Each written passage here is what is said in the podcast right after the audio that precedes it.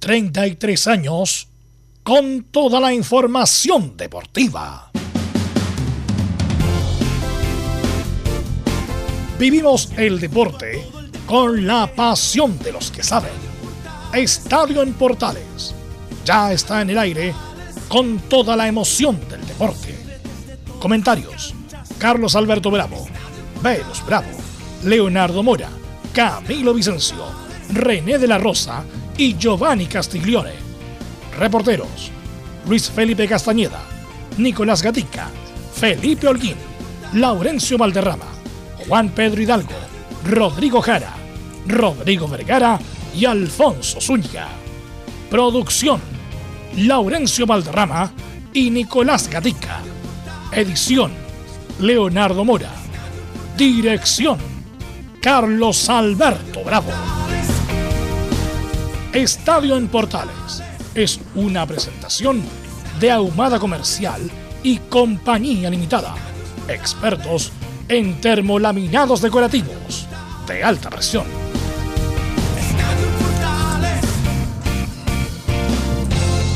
¿Qué tal? Buenas tardes, ¿cómo le va? Estadio Portales en el aire en este día 9 de noviembre del 2021. Dávila por Puch y Suazo en la roja. Wander en un día, de director técnico. Emiliano por la mañana, al mediodía, Villarroel, Moisés y por la tarde, Jorge Garcés, el nuevo técnico de Wanderers. La U y su peor racha del siglo XXI y tres finales, O'Higgins, Cobresal, Unión La Calidad.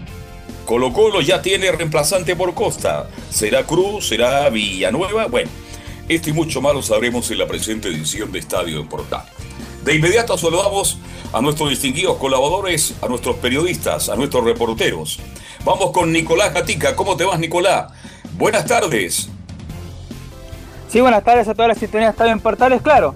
Esta es la opción que maneja Gustavo Quintero, Joan Cruz, Carlos Villanueva, incluso alguien más por ahí, pero esto se sabrá, por supuesto, en un ratito más y tendremos declaraciones de Omar Carabalí, que va a hacer mañana su debut oficial en Colo Colo, pese a que tuvo algunos minutos frente a Wander, pero serán ya sus primeros 90 minutos. Y bueno, veremos cómo se está preparando el equipo para enfrentar mañana a Milipillo y tratar de recuperar el liderato. Perfecto, muchas gracias. ¿Y quién nos va a informar de todo lo que está pasando con Chile, que se prepara para jugar el jueves? Primero con Paraguay y después con Ecuador. Don Laurencio Valderrama. ¿Cómo está Laurencio? Buenas tardes. Muy pero muy buenas tardes, don Carlos Alberto, para usted y para todos quienes nos escuchan en Estadio Portales, edición central. En esta ocasión nuevamente tendremos un informe doble en primer término de la selección chilena que prepara su duelo ante Paraguay que se disputará en Asunción y con la reciente convocatoria de Víctor Dávila, proveniente del fútbol mexicano, y de Gabriel Suazo, el hombre, el capitán de Colo Colo. Y también tendremos declaraciones de Jan Meneses del Guaso Isla y de otros jugadores de La Roja, de todos. Y por supuesto tendremos el post partido de la victoria de Palestino valiosa por 3 a 1 ante Unión Española que le permitió alejarse de la zona de promoción y tendremos las declaraciones del Pato Graf, de Carlos Villanueva y por supuesto del técnico de la Unión, César Bravo. Estimas en Estadio en Portales. Perfecto, muchas gracias. Doble, como siempre, el trabajo de Laurencio Valderrama. Vamos a saludar a Felipe Holguín, que nos va a contar las novedades de esta Universidad de Chile, que hoy día me imagino, Felipe, van a ver o escuchar el partido con mucha atención, porque pueden pasar muchas cosas según el resultado entre Wanderers y Curicó. Felipe, ¿cómo estás? Buenas tardes. Muy buenas tardes, don Carlos Alberto. Gusto en saludarlo a usted y a todos los oyentes de Estadio Portales que nos escuchan a esta hora de la tarde. Sí, en la Universidad de Chile hay harto movimiento al respecto. Ayer, eh, para partir, fue el presidente Michael Clara, acompañado de Christian Auber, a la NFP para interponer una, un reclamo por el cobro del penal a Nahuel Luján, entre otros cobros eh, polémicos que le han no le han llevado muy bien a la U. Y también tendremos eh, declaraciones, por supuesto, de Joaquín El Bati Larribey, quien habló hace unos minutos con prensa de la Universidad de Chile, y Gonzalo Espinosa, además del audio liberado del VAR. Esto y más en Estadio en Portales. Perfecto, muchas gracias. Todo el informe que lo que está pasando con esta Universidad de Chile. Y Católica, bueno, Católica también estará muy atento al partido mañana entre Colo Colo y Pilipilla. Nos va a informar de lo que pasa en la UC, como siempre, Belén Hernández. Hola, hola, ¿qué tal? Buenas tardes. Muy buenas tardes, don Carlos Alberto, y a todos los que nos escuchan hasta ahora. Eh, sí, la Universidad Católica eh, va a estar, bueno, eh, mirando de reojo lo que va a ser mañana el duelo entre Colo Colo y Melipilla, pero ya están preparando el próximo duelo que van a tener ante Deportes La Serena. También tenemos novedades con lo que va a ser la remodelación del Estadio San Carlos de Apoquindo, y hoy habló Fernando Sampedri sobre su goleador momento. Esto y más en Estadio Portales. Perfecto, muchas gracias. Y ahora sí, a nuestros estelares. Saludamos de inmediato al técnico nacional, don Giovanni Castiglione. Giovanni, ¿cómo estás? Buenas tardes. Muy buenas tardes, Carlos. Buenas tardes a todo el equipo, a todos los, oyentes de Estadio Portales, acá atentos a las noticias deportivas que se viene la selección, se viene el torneo nacional, que está muy atractivo todo esto. Vamos a hablar en la primera hora justamente de la selección con un informe que nos ha preparado Laurencio Valderrán. El otro estelar de la tarde de hoy es como siempre don Camilo Marcelo Vicencio Santelicia. Buenas tardes. Muy buenas tardes, Carlos, para usted y todos los auditores de Estadio en Portales. Hay harto hartas novedades para comentar ahí en, la selección, también lo de, los Santiago Wanderers, qué terrible Carlos el manejo mm. que se está dando y también en varios clubes de la, de la primera B, así que hay hartas situaciones para comentar.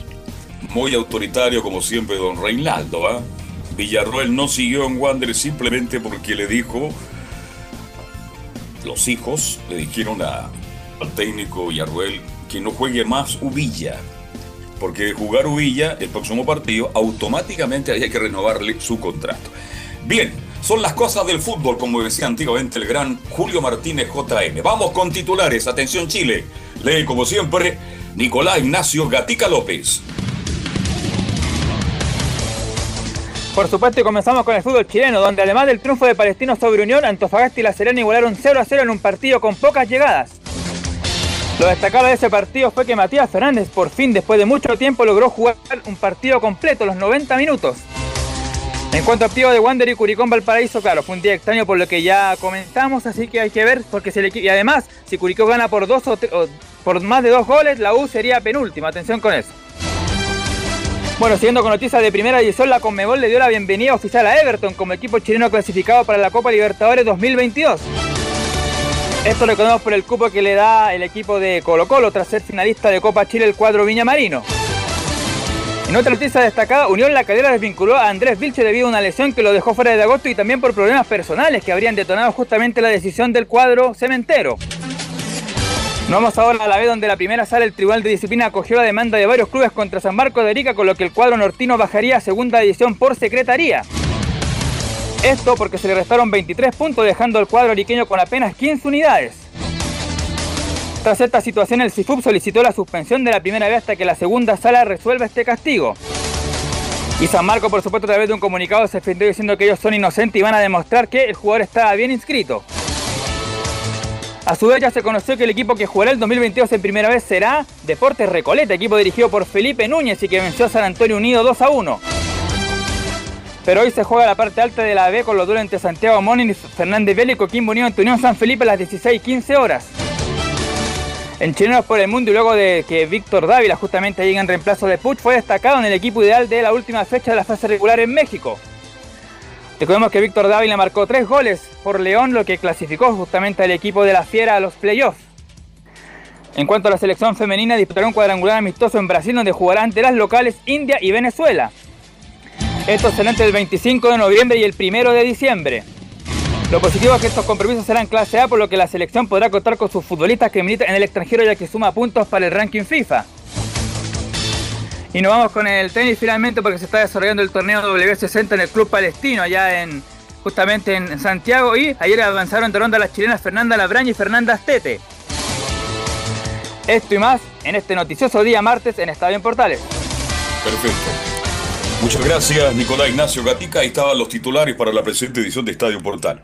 Hay varios temas para partir esta media hora, pero como ya estamos prácticamente en los partidos de la selección, es importante empezar justamente con Chile, cómo se ve para Chile, cómo están llegando los jugadores y cómo va a afrontar el señor Lazarte lo que se nos viene. Dos partidos vitales, Giovanni Castiglione. Y te pregunto de inmediato por... Yo a Dávila lo he visto jugar muy poco porque lo confieso hidalgamente. Yo no sigo al fútbol mexicano, no sé por qué. Nunca me ha resultado atractivo el fútbol mexicano, teniendo estadios maravillosos, teniendo este, equipos que llenan los estadios pero de verdad que nunca me ha llamado la atención. Entonces, de Dávila sé muy poco, que viene por Puch, Y también te pregunto el llamado justamente de Suazo, el capitán de Colo Colo, que creo que con justicia porque está haciendo un buen campeonato. Giovanni Castiglione y después escuchamos a Camilo Marcelo. Carlos, concuerdo con usted con el tema del fútbol mexicano. Yo creo que la base es los relatores. Son demasiado fome ver un partido cuando relatan los mexicanos. Y con el tema de los jugadores llamados, eh, Misael Dai, lo mismo. Tengo lo mismo que usted, no, no, sigo el fútbol mexicano, pero con respecto a Suazo creo que es una buena elección. En todo caso, Mena va a ser el titular, pero Suazo también tiene la alternativa de ser en caso de emergencia durante el partido, puede ser contención, que es supuesto natural. Sí. Entonces puede ser una alternativa. De contención no va a jugar, lo más seguro, porque tenemos jugadores con mejor nivel, creo yo, que juegan fuera. Pero creo que es una buena alternativa que le puede servir en dos puestos un solo jugador. Al no llamado de Vegas estando Mena. No sé si se entiende. Sí, no, caso de emergencia. caso de emergencia, no está Vega, selecciona Mena, entrando, jugando, puede entrar Suazo, y el mismo partido podría pasar de contención en algún caso de cambio de esquema con resultado adverso, me refiero. Sí, esa es la razón, yo creo. Podría ser una muy buena alternativa en caso de no tener que hacer cambio durante el partido estando Ed Suazo en cancha. Que no lo, no lo veo tampoco como titular, pero creo que puede ser una buena alternativa. Es una tremenda alternativa porque imagínate Camilo Marcelo Vicencio, se lesiona Dios lo que era Mena, por lo menos tenemos un jugador que conoce el puesto. Y además tiene la alternativa de jugar de volante de contención, Camilo. Carlos, de hecho, eh, justamente estaba viendo que eh, Eugenio Mena salió hoy día de, de la práctica eh, así que bueno, había abandonado la, la, práctica, así que me parece bien el llamado al final de, Suazo, pues si tampoco hay mucha alternativa de laterales izquierdo. Y con respecto a lo de Dávila, yo tampoco lo he seguido eh, allá en el León de México, pero estaba viendo unas declaraciones de Ariel Holland, que él lo estaba dirigiendo, y ahí dio algunas características que puede jugar como detrás del 9, como 9, hay en distintas posiciones ahí en el frente del ataque. Mm, bien. Yo a Dávila no, no voy a dar ninguna opinión, bueno, por ser técnico ya, porque hay un seguimiento, ¿no es cierto?, permanentemente del jugador y creo que se ha llamado la nominación. Hay que respetar a las artes en este caso. Pero volviendo a lo que usted me dice de Mena, cuidado, ¿ah? ojalá que Mena esté porque Chile tiene que ir con lo mejor, de lo mejor para enfrentar. Ahora el llamado de Suazo, indudablemente en los últimos cinco o seis partidos en Colo Colo, no olvidemos que Suazo siempre estuvo, a ver, nunca fue titular titular en Colo Colo jugaba de volante de contención, después lo bajaban de lateral izquierdo, y creo Giovanni que se ha ganado la titularidad como lateral izquierdo, lo ha hecho bien, y se lo ha ganado los últimos seis o siete partidos en Colo Colo. Hoy día no hay discusión que Suazo es titular y además capitán de Colo Colo. Eh, se ha hecho un torneo creo que bastante parejo, y en un puesto que no es el de él. Pensamos que vuelva atrás, Suazo de esencia es contención, pero lo ha hecho muy bien de volante, y capitán creo que lo tiene ganado, maneja bien parece que el tema en el camarín, según tengo entendido. Y sí, a mí, no, a mí no me desagrada Suazo, por lo menos para el torneo nacional, creo que ha hecho un muy buen torneo en su puesto, que está jugando. Increíble.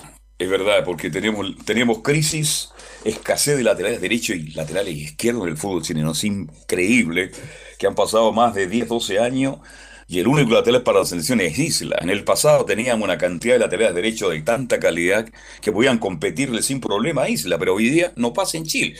Y por el lado izquierdo, después de la salida de Bonseyur, bueno, menos mal que volvió Mena, pero detrás de Mena no es fácil encontrar. Bien, tenemos declaraciones porque creo que los jugadores están llegando paulatinamente, ya han llegado casi todos y le preguntamos a Laurencio Valderrama que nos va a contar todo lo que está pasando con la selección chilena de fútbol. Hola, buenas tardes muchachos, eh, muy buenas tardes, ¿me escuchas bien? Muy bien, muy bien. Perfecto, porque estamos aquí en un, en, un lugar de algún metro de Santiago, aquí estamos en, terreno con otra actividad, pero siempre dispuesto para Estadio Portales. Eh, no creo que esté en un café con piernas, pues, ¿no? No, no, eso es para otro Hay mucha rueda, mucho ambiente, por eso le pregunto. Eso es para otro periodista y también azules. Eh, no, pero, no, pero estamos justamente en, algún metro de Santiago por otra actividad, pero lógicamente siempre con Estadio en Portales. Eh, lo que les quería mencionar y precisando alguna cosa. la primera, bien lo decía eh, Camilo Vicencio. Eh, Víctor Dávila, justamente, es, compañero de Jan Menezes en, el León, tiene una muy buena eh, apreciación Ariel Hollandel y ha marcado siete goles en esta temporada, seis por la Liga Mexicana y una para el League Cup, que es el torneo donde juegan equipos de México y Estados Unidos. Y de hecho viene de marcar un triplete el fin de semana en el 3 a 0 del León ante el Necaxa, donde marcó los tres goles del equipo del León, viene encendido, viene prendido y, puede jugar como un 9 y medio. Eh, Víctor Dávila y también puede recortarse por el sector izquierdo, es una alternativa muy interesante y para hacer inclusive el tándem con Jan León en la ofensiva. Pero eh, en cuanto a los partidos de la selección, Víctor Dávila solamente ha jugado dos partidos en la selección, eh, fue entró en el segundo tiempo en el partido, en el famoso 3 a 0 ante Perú, la derrota mala ahí en, Miami, y jugó, por cierto, los últimos 20 minutos en, la derrota 2 a 1 ante Uruguay, esto fue en la primera fecha de la clasificatoria con la era de Reinaldo Rueda, así que solamente dos partidos ha jugado en la selección, ninguno como titular. Víctor Dávila es una apuesta, pero viene en un buen momento el hombre del León y, formado un guachipato, por cierto. Mientras que eh, Gabriel Suazo, justamente, em, viene como una alternativa, muchachos, a Eugenio Mena. ¿Y por qué? Porque supuestamente Nicolás Díaz, esto es una información que, que falta del parte médico, pero eh, eh, habría llegado como letra física del Mazatlán. Por ende, la alternativa de, Eugenio Mena, Nico Díaz, está con un problema. Entonces, por ende, decidió convocar a Gabriel Suazo como lateral izquierdo. Es el puesto donde lo piensa ocupar Martín Lazarte. Y justamente el jugador Gabriel Suazo eh, fue suplente, entró en los últimos 25 minutos en la goleada 3 a 0 ante Burkina Faso, amistoso del año 2017 previo a la Copa Confederaciones. Es el único partido de Gabriel Suazo, el capitán de Colo Colo en la selección chilena. Recordemos que él estuvo también en selecciones juveniles, pero eh, ciertamente es un hombre importante en el equipo en Colo Colo, pero lógicamente está haciendo sus primeras armas en la selección. Y vamos a ir de inmediato con algunas declaraciones de La Roja. El primero, el que habló fue el Guaso Isla a su llegada al, aeropuerto internacional en declaraciones a la transmisión oficial del fútbol chileno. Comenta la 01 que es importante que vuelva Turumán Vargas y serán dos partidos muy importantes. la selección es importante, también nuestros jugadores. Eh, el caso que vuelva ahora de Vargas, entonces también nos da una oportunidad mucho más arriba, jugador importante. Eh, sabemos que Charlie con, con Neri están lesionados, es una baja muy lamentable para nosotros por la calidad de jugadores que son, pero creo que hay jugadores que lo han hecho muy bien, como en el último partido que fue de Valdés. Todos no esperaban que, que Valdés jugara y lo hizo de la misma forma y fue uno de los mejores. Va a ser un partido diferente porque va a tener un entrenador nuevo, jugar de, diferentes maneras. Eh, Paraguay siempre ha sido difícil, eh, trataremos de hacerlo mejor porque son dos partidos muy importantes y estuvo, creo que ahora ya yo acabo de llegar hoy, los compañeros van a llegar mañana, el lunes, y ya vamos a aprovechar de tener reuniones y llegar de la mejor forma el jueves contra Paraguay. Muchachos. Sí, bueno, Isla fue el primero en llegar. Fíjate, estaba pensando Giovanni Castiglione, tú como técnico nacional. Es increíble esto del caso del lateral derecho del fútbol chileno. Yo recuerdo que en el pasado, fíjate que en estos tiempos, si jugara Cristian Castañeda, podría ser un gran reemplazante de Isla, porque Castañeda era un lateral derecho de ida y vuelta y tenía muy buen cabezazo. Eh, eh, si voy más atrás, el Pato Reyes, Juan Machuca, si voy más atrás teníamos Mario Enrique Galindo, pero en el último tiempo no tenemos un lateral que pueda reemplazar con relativo éxito a Isla. El Coca Mendoza faltó. Claro, el Coca Mendoza, otro buen lateral exactamente de Colo Colo 91. ¿ah? Y hay otros más, pero en el último, los últimos 10 años no aparece quien le pueda competir a Isla. No, no aparece, no aparece nadie. ¿eh? un déficit que tenemos. Y el Moto Romero en la Católica. Sí, pero el Motito, con todo respeto, amigo mío, vecino, es de mucho más atrás y otro estilo de fútbol. ¿Ah? Estoy hablando de jugadores que están a nivel de selección. Si yo te lo mirara hoy día al Pato Reyes, como lo que fue eh, Giovanni, nivel de selección. Cristian Castellé a nivel de selección. Mario Enrique Galindo a nivel de selección. Eh, Mendoza a nivel de selección. Eh, el resto son alternativas, habría que verlo, a eso me refiero. No, ahora no hay. Si no es Isla, no, no, no hay otro de nivel, a un nivel internacional me refiero, no tenemos, hay un déficit que tenemos. Pensamos que Suazo está haciendo, sería el reemplazante de Mena, y Suazo juega en Chile, entonces, sin merecer el torneo nacional, obviamente. Por favor, Pensando en que todos los laterales a nivel mundial juegan todos fuera, pensemos que Isla juega donde se donde nacen los jugadores laterales titulares en Flamengo, entonces eh, es un déficit importante que hay que trabajarlo, espero que lo estén trabajando, me imagino que sí, Espero, espero. Yo le pregunto a Camilo, perdón, Giovanni, ¿estarán trabajando lateral derecho? ¿Estarán observando? Porque se lo, lo dijo el otro día llegando prácticamente ya, y es, penca decirlo, pero a nivel de selección pueden ser ya los últimos partidos de Isla. No estoy hablando de fútbol local, estoy hablando de nivel de selección. No, de nivel de selección, obviamente. Por algo, bueno, por algo lleva 13 años, por ahí es, más, la selección chilena. Y si uno ve los clubes, no, no hay, pues la, en la Católica, en el mismo, en la U estaba el caso de Andía nomás, pero, pero no hay ninguno, claro, como usted dice, a nivel de, selección. A nivel de selección, hay laterales, pero hay que verlo. Yo pensé que Augusto, pero Augusto ha sido un fracaso barrio como lateral derecho en la Universidad de Chile. Vale decir, yo no veo un lateral que mañana pueda decir, bueno, yo voy a reemplazar al Guaso Isla, que ha sido titularísimo y que ha sido una figura increíble. Volvemos contigo, Laurencio. Carlos, en Católica el que tiene es el, el Catuto, pero el Catuto no, no estaba a nivel de en este No. Catuto es muy simpático, muy agradable, puede estar conversando ¿Muchacho? con rumbo deportivo, pero no, todavía no está. Te escucho, Laurencio.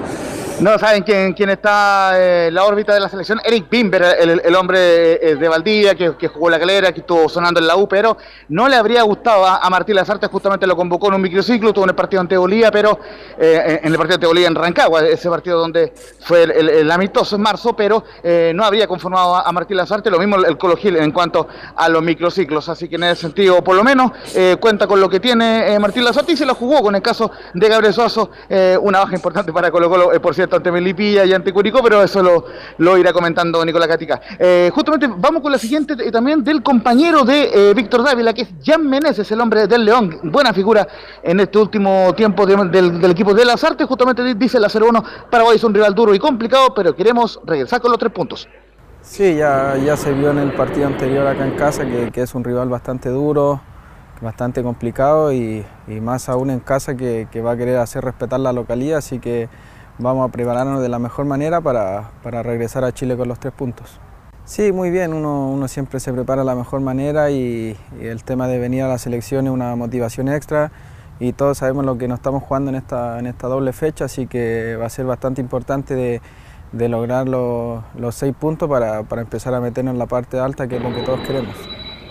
Sí, la verdad Un que equipo- bastante bien, era, era un día más de, de adaptación y de sacarnos el viaje a los que, a los que veníamos desde afuera, así que bastante contento de estar nuevamente aquí en la selección. Ahí eh, yo- me equivoqué, muchachos. Disculpen, justamente el- un Jan Meneses que ya está integrado a la selección chilena, eh, ya está prácticamente el contingente completo. Debería estar entrenando a las 5 de la tarde en el segundo entrenamiento de la selección chilena, antes de la conferencia de Martín Lazarte a las 20 horas, que obviamente la iremos repasando el día miércoles. Em, lógicamente en, en el trabajo de Estadio Portales, ahí estamos inscritos ya en la conferencia. Esperemos que nos den la posibilidad de preguntar, porque son muchos medios los que van a estar hoy día esperando la conferencia. Y, ¿Y qué preguntaría cer- La- Laurencio? Laurencio, ¿qué preguntaría, preguntaría usted a Lazarte? A ver. No, eh, le preguntaría por los nuevos convocados, por Víctor Dávila, por, eh, por Gabriel Suazo, porque justamente a él no le gusta que le pregunten por, lo- por las bajas, así que en ese sentido le preguntaremos por los nuevos convocados, bueno, y ahí surgirá alguna o- otra pregunta interesante. Bien. Algo más de la selección, la UNE, porque lo veo que está medio ahí complicado en, el, en la estación.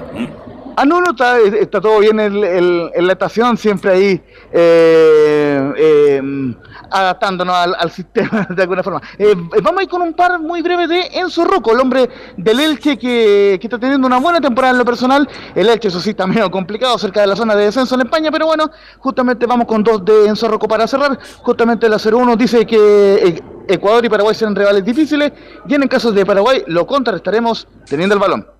Eh, bueno, como, todas las selecciones de, Sudamérica, van a ser rivales demasiado difíciles de, contrarrestar, que se están jugando su opción también para poder clasificar, para cumplir el objetivo de llegar al Mundial y, como ha sido la tónica en, en esta eliminatoria, va a ser un partido, van a ser partidos muy parejos. Eh, bueno, recordando ya el partido que jugamos hace poco con ellos, creo que lo contrarrestamos súper bien teniéndole el balón.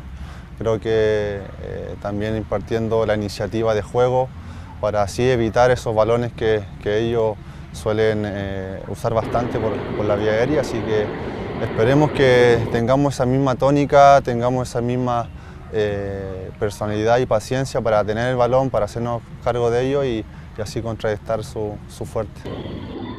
Y lo último que vamos a escuchar el de hoy es justamente sobre su actualidad en, en el Elche del hombre ex Universidad Católica. En Zorroco dice la 02, conozco la Liga Española y me sirvió para la adaptación en el Elche. La verdad que muy bien, es un campeonato que ya he jugado, el club también, lo que me sirvió mucho para la adaptación. Eh, me he sentido muy bien, creo que he hecho eh, en parte en estos 10 partidos que he jugado un rendimiento eh, bueno, así que esperemos que ahora a, a- mediados de, de este mes podamos construirlo también con puntos para así poder estar más tranquilo en la, en la posición y, y seguir jugando, que es lo importante. Y por último, para cerrar, muchachos, eh, este día miércoles no solo les tendremos las declaraciones de Martín Lazarte, sino de Guillermo Barros Esquiloto, quien habló este mediodía en Paraguay. Esto y más, lógicamente, el día miércoles en el Informe de la Roja en Estadio en Portales. Y volvemos un ratito más con las colonias y lo que dejó la Unión Española Palestina. Antes que se me vaya, eh, eh, ¿cuánto, cuánto llegado ya? ¿Prácticamente todo, eh, Laurens? Sí, eh, prácticamente ya están todos los jugadores eh, disponibles. Recordemos que eh, los que venían juntos, que son los europeos, Gary Medel, Arturo Vidal, Claudio Bravo, etcétera, em, se, se, tienen que hacer la PCR y después de, que esté la PCR confirmada, de, que dieron negativo, ya pueden entrenar con normalidad por este tema de la burbuja san, sanitaria en Pinto Por eso es que está pactado el entrenamiento a las 5 de la tarde en Pinto Venía en un avión privado, ¿ah? increíble. ¿ah? sí, en un jet privado, justamente. Me, me, parece muy bien, parecido al que tiene usted, Laurencio. Bueno, que le vaya a ver, Laurencio, y nos reencontramos en un rato más con todo el informe de Colonias. Muchas gracias, fuerte abrazo. Igualmente. Quiero dejar de lado la selección por un instante antes de ir a la pausa con Emilio Freisa y preguntarle a Giovanni Castiglione y a Camilo Vicencio lo de Wanderers. Claro, porque no es la U, no es Católica, no es Colo Colo, como, pero Wander es un equipo muy importante, un equipo muy popular, un equipo muy querido, muy respetado. Y da la sensación que la familia Sánchez, porque están los hijos a cargo del club con el respaldo económico del padre, que vive en Quillota, está, preocupado solamente de las paltas de Quillota, a eso está dedicado don Reinaldo Sánchez. Pero no sé si tú recuerdas algo similar y le pregunto a los dos comentaristas. Parto cortigo, Giovanni Castiglione, que en un día un equipo tuvo tres técnicos ¿Cuál, es la razón? ¿Mm? Nunca lo viví, nunca lo, nunca lo esperé tampoco.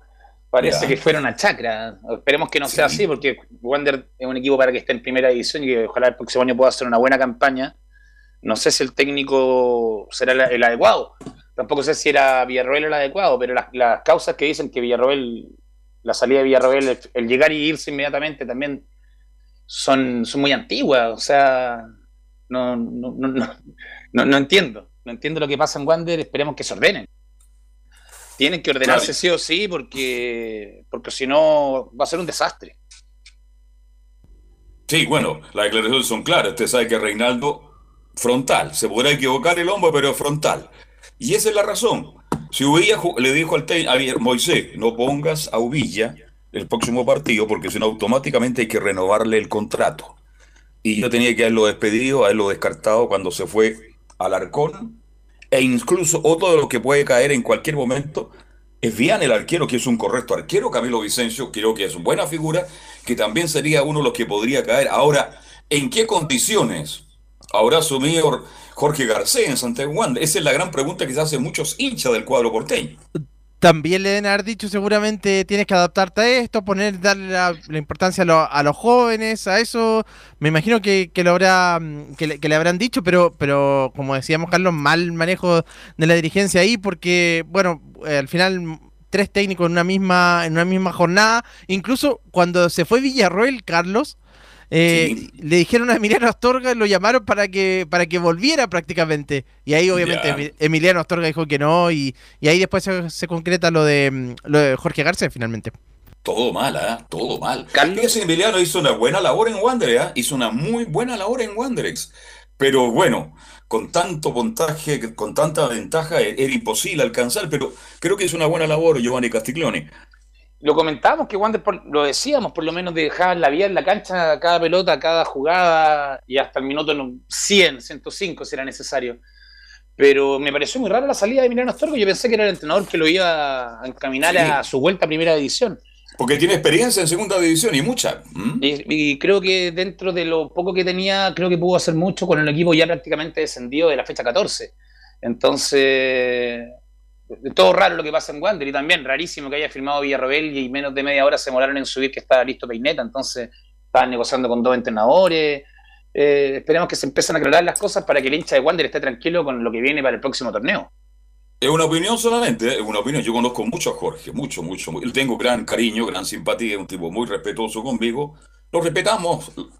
Yo era parte de un grupo que había, que nos instalábamos a veces en Viña del Mar a compartir un café, un jugo, Elías Ricardo Figueroa Frante, no sé si lo conocen ustedes, Eduardo Cantulfo Rosa, el expresidente de lo, en, de, en el Tribunal de Disciplina, ¿cuánto se llama el señor este? El Ángel Voto. Ángel Voto, eh, quien les habla y bueno, y ahí estaba Jorge. Y Jorge siempre quiso volver a Wander. Yo creo que esta situación, tal como lo dijiste tú, Camilo, que se atre... ¿Cómo, ¿Cómo los dirigentes después de despedir al técnico se va a Villarroel y dice, oye, ¿puedes seguir? No, pues estaban desesperados, pegaron el manotazo y dijeron, llamemos a Jorge. Porque Jorge, ¿cuánto? La última vez que dirigió fue justamente Arturo Fernández Vial, Giovanni Castiglione. Sí, en, en segunda división y el comienzo de la primera vez. Exacto. O sea, no, no, no, el- me equivoqué. En segunda división y estuvo, no me recuerdo cuántos meses, pero se fue, por malos resultados, se fue en ese momento. Exactamente. Entonces, en, el, en segunda división, prácticamente nada, y en primera división tampoco. Bueno, pero Garcés tiene su mérito, tiene ¿sí? Carlos, lo que pasa es que Garcés, después de tanto tiempo fuera del fútbol, llegar a una división, a una segunda división donde la gran mayoría son jugadores eh, juveniles, yo creo que Sí. está un poco desactualizado también, le puede, le puede haber pasado la cuenta. No, no, mi pensamiento, lo que, lo que Claro. creo yo, y eso puede haber llevado, porque armar un equipo para tercera, para segunda, tercera, básicamente sería tercera, es la segunda profesional, es distinto hacer un equipo para primera división, es distinto, es otro ritmo, eh, los árbitros, eh, todo cambia, entonces por eso Y también... le otro puede- tipo de puede ser. campeonato, totalmente, claro. Fíjate fútbol. que yo quiero, yo quiero ser justo, ¿ah? No sé si se acuerdan ustedes, pero nosotros hemos entrevistado muchas veces a Jorge porque tiene una tremenda disposición cuando tengo el gusto de llamarlo. Y él dijo, ¿y por qué Fernández Vial? No, porque es un gran equipo, es un equipo más popular de la octava región y ahí estamos absolutamente de acuerdo. Y también por ahí en la entrevista, no sé si te acuerdas tú, Camilo, dice, hay que parar la olla, pues. Porque hace mucho tiempo que estaba sin trabajo Jorge Garcés. Y los ahorros también se van. Entonces yo creo que la situación que vive Jorge ahora va a ser de mucha presión, porque aparece en un momento en que nadie lo da como de vuelta. Incluso a, incluso a Reinaldo Sánchez se le preguntó en una entrevista por Jorge Garcés. Y fue muy despectivo con él. Muy despectivo. Y ahora, bueno, ¿qué querés que te diga? Ojalá que le vaya bien por lo, por lo que representa a Wanderers. Y Wander tendrá que jugar a. ¿Cuándo juega Wanderers? Eh, con Curicó mañana, ¿no? Hoy, Hoy día, a las hoy- 7. Hoy día, a las 7 de la tarde. Va a tener que jugar con juveniles porque eso es lo que quieren los dirigentes actuales, promover a los juveniles para el próximo año. Ya se fue Alarcón, buen jugador, se fue Medel, que lo echó Don Reinaldo, ahora no quieren a Uvilla, tampoco quieren a Viana, entonces viene un cambio absoluto y total en el equipo de Santiago Wander. Pero estas cosas pasan en el fútbol chileno, lamentablemente, y pasan habitualmente con un ex dirigente que ha vuelto al fútbol porque sus hijos le pidieron, porque son los hijos los que están a cargo del club, papá, por favor, quiero que te integres, que aportes con dinero, con idea, porque Wander lo está pasando muy mal. Y el papá le hizo caso a los hijos y asumió, pero siempre con una manera muy distinta, como hay que tratar a un profesional del fútbol. Yo creo que es demasiado agresivo en sus palabras, por decirlo de una manera bien correcta, Camilo, cómo se refiere al jugador el actual Reinaldo Sánchez. Totalmente, sí, sí. eh, lo- cuando ya pasó con, con Medel, con Alarcón también, y ahora con, con el mismo Villa también ha sido, sí, bastante, muy directo. Claro, cuando dice yo también, no me hicieron caso, pero había que, había que echar a Viana, y Viana es uno- está dentro de los buenos arqueros del fútbol chileno. Bien, ojalá que se arregle todo para Wander, que sea lo mejor para Santiago Wanderers, y estaremos muy atentos a este partido, porque este partido le preocupa, usted sabe, a la U de Chile, entre Curicó y Wander, partido que se, se juega a las 19 horas.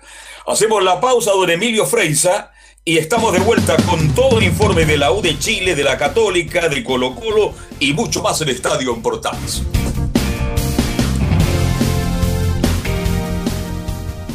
Radio Portales le indica la hora. Las 2 de la tarde, 5 minutos. ¿Quieres tener lo mejor y sin pagar de más?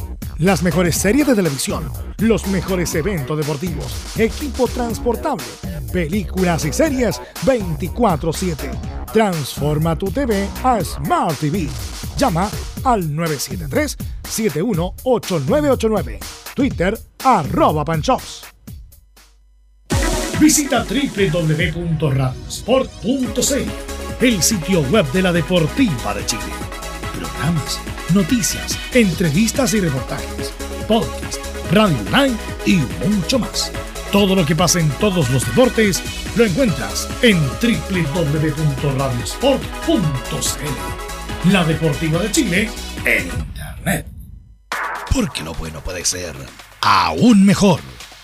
Prepárate a conocer la evolución de la Primera de Chile. Bienvenido a Portales Digital. Ingresa ya a www.radioportales.cl y descubre nuestra señal en vivo en audio y video. Además del tradicional 1180M. Mantente al día con las últimas informaciones de Chile y el mundo e interactúa con nosotros a través de nuestras redes sociales en Facebook, Twitter e Instagram. Recuerda www.radioportales.cl La nueva multiplataforma de la Primera de Chile ahora es aún mejor. Termolaminados de León, tecnología alemana de última generación. Casa Matriz, Avenida La Serena, 776 Recoleta. Foro 22 622 56 76. Termolaminados de León. Desde todo Chile. Desde todo Chile. Y para todo Chile. Para todo Chile. Portales Digital está en todas partes. www.radioportales.cl Entre Marco Grande y Marco Chico, media vuelta y vuelta completa. Escuchas Estadio en Portales, en su edición central. La primera de Chile, uniendo al país, de norte a sur.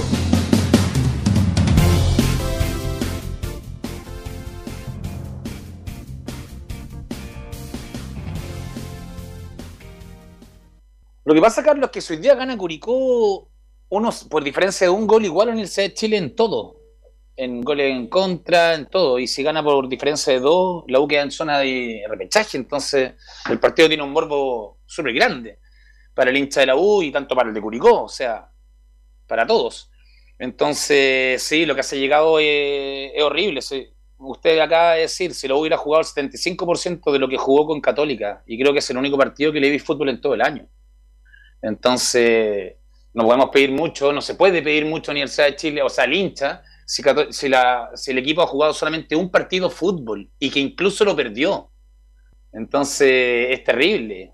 Y, es el, y esa es la consecuencia de estar donde está en la tabla en este momento y tiene tres partidos súper que no son partidos simples, no son partidos que te aseguren que uno, el hincha dice, vamos a ganarlo. Son partidos que, como se ve el fútbol y como está en este momento en la actualidad de Chile, son partidos que, que podría perder fácilmente.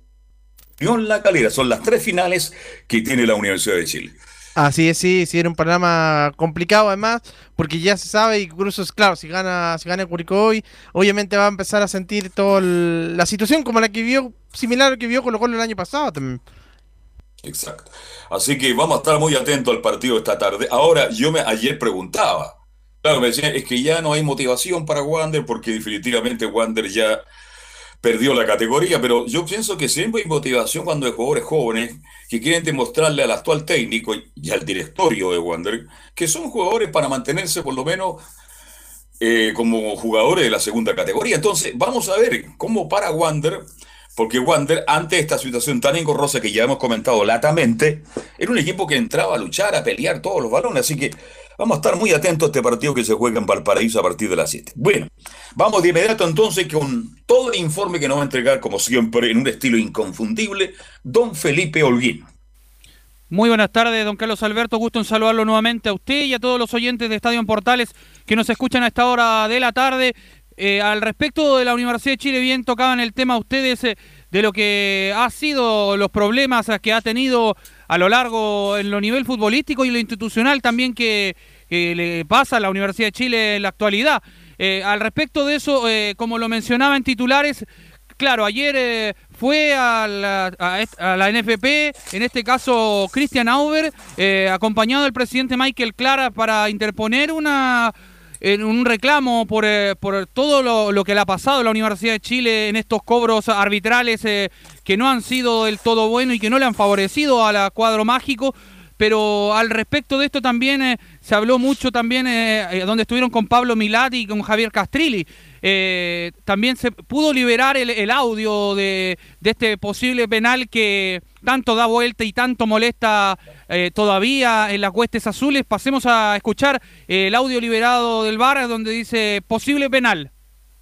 Todo habilitado. Mm, Todo habilitado, dice Juanito. Sí, estamos todo habilitado. Celebrado. Cuidado. Ojo la disputa. Cuidado, disputa. Uh, posible Listo. penal. Sí. Hay esquina, hay esquina. Esquina. Perfecto. Esquina. Ahí, que no nos toca una. Dale, dale, cuenta. dale, contrario, para. otra, Para, para, para, para. Julio, no reanudes, vamos a chequear la acción. Relátanos tranquilamente lo que viste. Sí, otro punto de contacto. Veo que todo, disputan el balón, disputan el balón, llega el arquero y llega el mata. Ahora. Sí, toca el balón el arquero. Sí. Veo que Julio, toca el balón el portero. Toca el balón, así que muy bien. No lo pienso, toca el balón el portero. Perfecto. Esquina. Bien, Roberto. Excelente. Lo tocó. No sé si quiere ver otro ángulo, pero Otro ya, ángulo, si ya, ya lo. Eso. Eso, Ahí eso, está, ahí ahí está. Toca Vamos balón, con la pareja acá atrás. Perfecto. Vale, vale. Me parece perfecto. Muy bien, Robert, weón.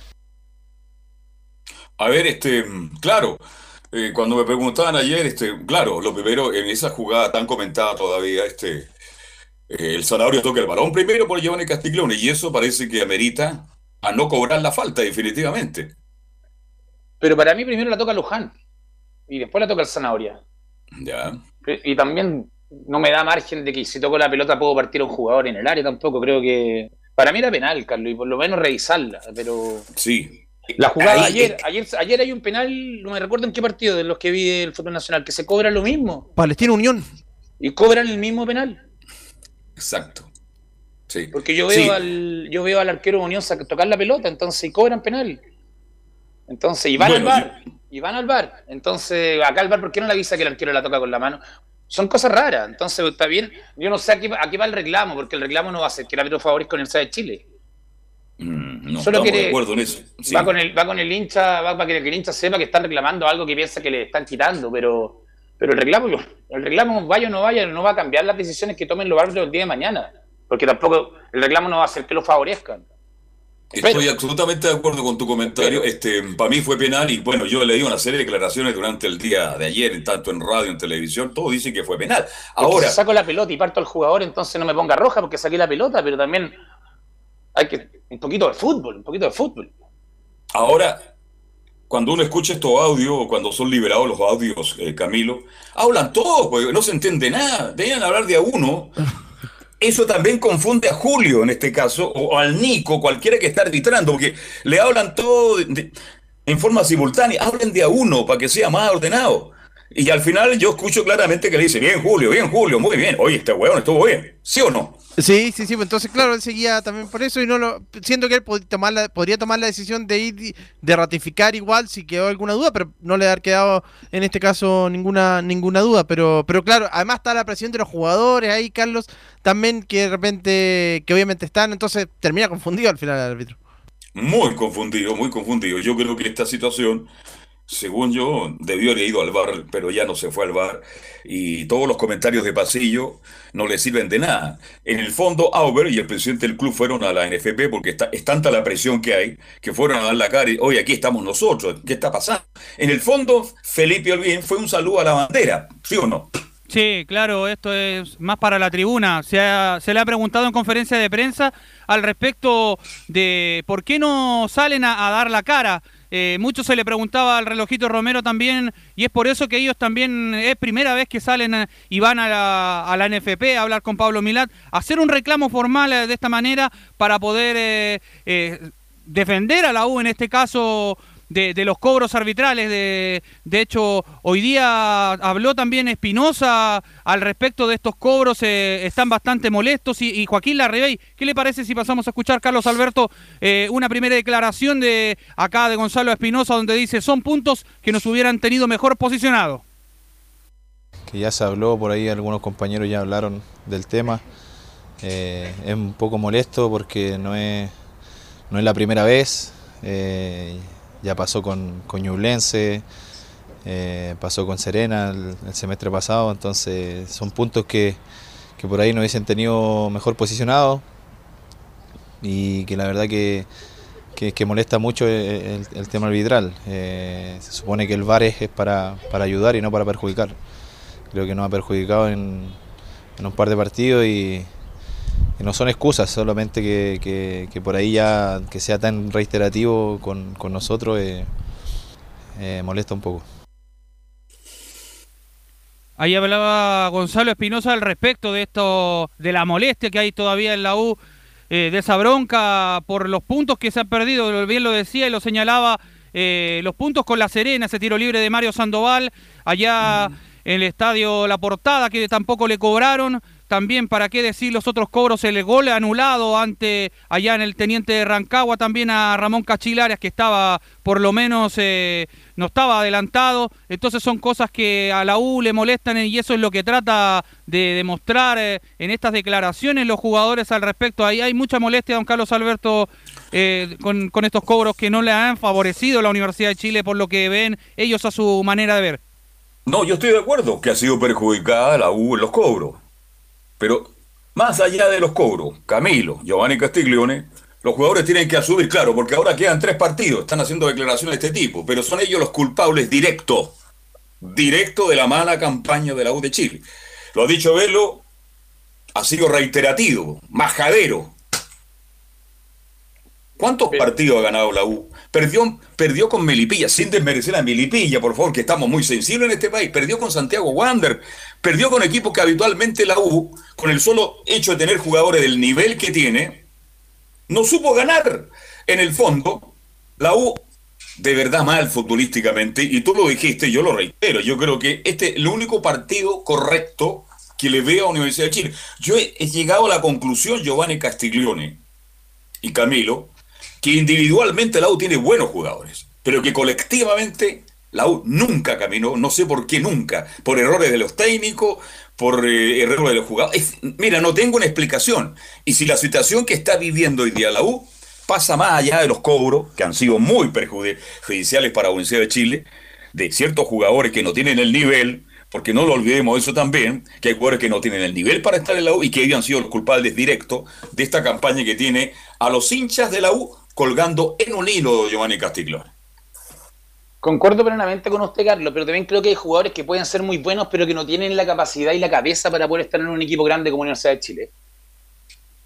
Como cuando se dice que hay jugadores que rinden fuera de los equipos grandes. Te pongo el Le ejemplo pongo de Val- ejemplo inmediato, pues, de Giovanni. Val- Valencia y Valencia, en Colo- Val- Valencia de Colo Colo, que se fue a Serena Claro, y está yo le- haciendo un gran torneo y venía de Palestino y antes jugó acá, allá, pero en equipo grande no han dado. En la U tampoco anduvo.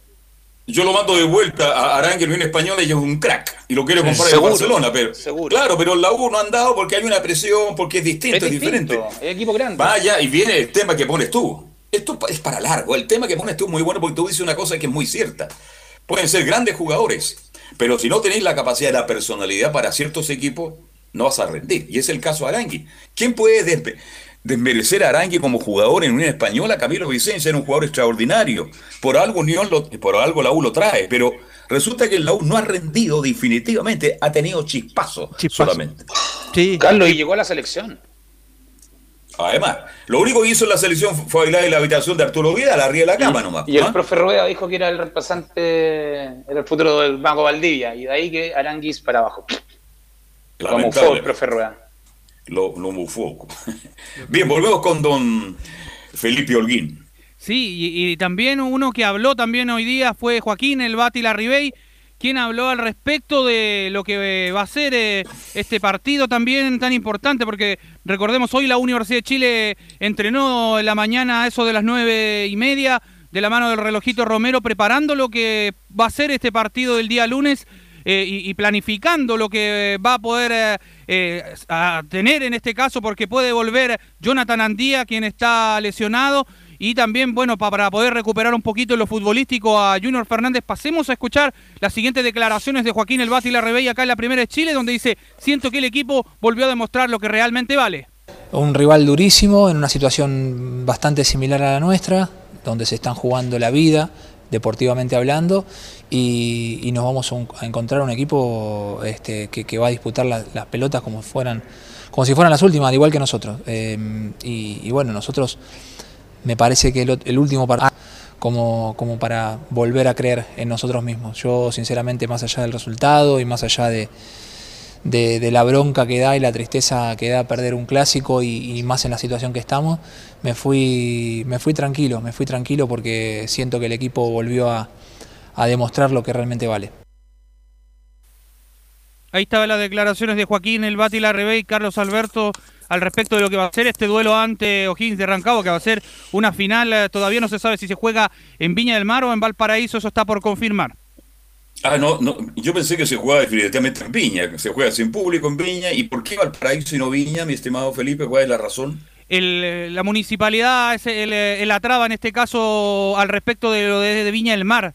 Esa es la gran, la gran problemática, eh, solamente por eso. ¿Cuándo lo anticipé yo la semana pasada? Cuando dije, hay hay gente que tiene mala memoria, dije, va a ser difícil que la U juegue en Viña del Mar.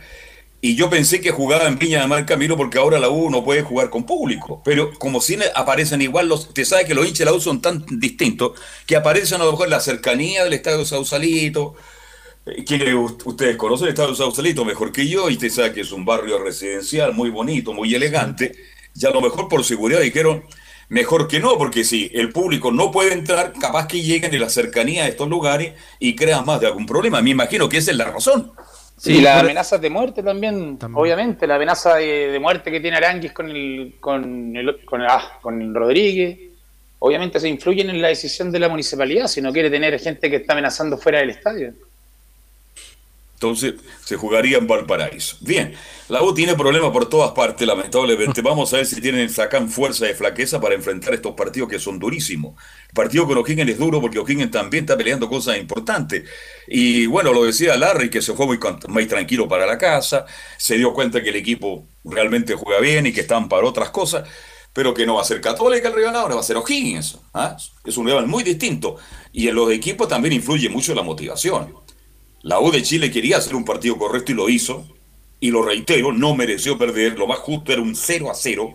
Pero bueno, al final perdió por un error de, de Arias, más allá que se haya apoyado San Pedro de Arias. Para mí, Arias también comete un error porque no va con la firmeza, con la fuerza que tiene que ir un central. Eso lo digo yo, como espectador. No lo estoy diciendo como un crítico, pero así lo veo yo. Entonces, difícil para el lo que se viene. Y este partido se va a jugar el día lunes. Tengo entendido que a las 20 horas, mi estimado Felipe. Así sería a las 20 horas, por supuesto, será transmisión de Estadio en Portales. eh, ahí estaremos con todo el equipo de Radio Portales. Carlos, ¿y usted eh, sabe que mantendría esta formación la que enfrentó a Católica si ya le rindió y cuando, cuando la U sacó lo- los mejores resultados fue con este tipo de formación? Con, con este con este volante más también creo que por ahí debería debería mantenerla con el partido contra O'Higgins. Debería repetir. Y sacando a Augusto, porque Augusto ha andado muy, muy mal, Augusto. Está olvidado Augusto Barrios, ha andado mal Augusto. Yo, si está Andía, con Andía. Y el resto mantengo la misma formación, Giovanni Castiglione. Misma formación y mismo esquema. Mismo esquema, Exacto. obviamente. Vienen los partidos que son tres finales, hay que ir con lo mejor. Y si esta, esta es la formación, lo dice, la Ribey dice, volvi- volvimos a hacer lo que hacíamos, sí, pero no lo va a hacer hace un torneo entero, ojo. Entonces, esta, esta formación le dio un mejor juego, que lo vimos, y se vio en la tele, se vio la gente que fue al estadio, eh, debería mantenerlo y repetirlo. Y ojalá volver a repetir lo, mismo para que el partido sea atractivo y Universidad de Chile, si repite esto, va a ganar más de lo que va a perder, creo yo. Yo creo que si la U le gana a Higgins, ¿y por qué no le puede ganar si estuvo tan cerca de sacar un resultado muy mejor con la Católica? Y asegura con Cobresal, creo que los problemas pueden pasar. Pero esto es fútbol y la U es un equipo tan irregular, tan irregular. Fíjese que Espinosa, que, que yo como ejemplo, dirigente de la U, y lo digo ahora, ¿eh? después de un gran partido de Espinosa, yo no le renuevo contrato. Yo sé que no va a seguir a lo mejor. Pero después de verlo jugar con Católica, uno empieza a pensar, pero ¿por qué jugó tan bien con Católica? Fue un volante con personalidad, con seguridad, entregó bien la pelota. ¿ah? Se preocupó de jugar, lo golpearon más a él, porque habitualmente Espinosa golpea y mucho y golpea mal además. Y se transformó en una figura importante. Pero, ¿un partido de cuántos? Entonces, está todo muy enredado, muy enredado. Este, vamos a ver qué pasa. Y para ir cerrando el capítulo, bueno, eh, respondió la carta al señor Clark, al rector de la Universidad de Chile, Felipe Holguín también, ¿no?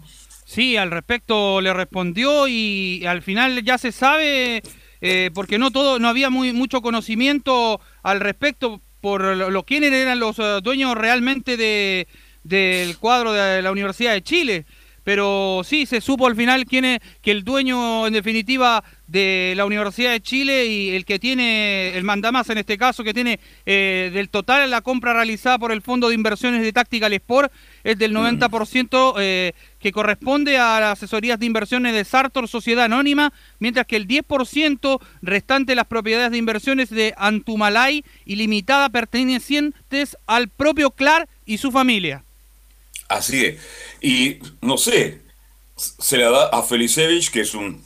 Bien, hay que tener cuidado con Felicevich, lo digo con el más profundo respeto. Entonces no tiene nada que ver con la U de Chile, Felicevich. No vamos a salir más con el mañana o pasado.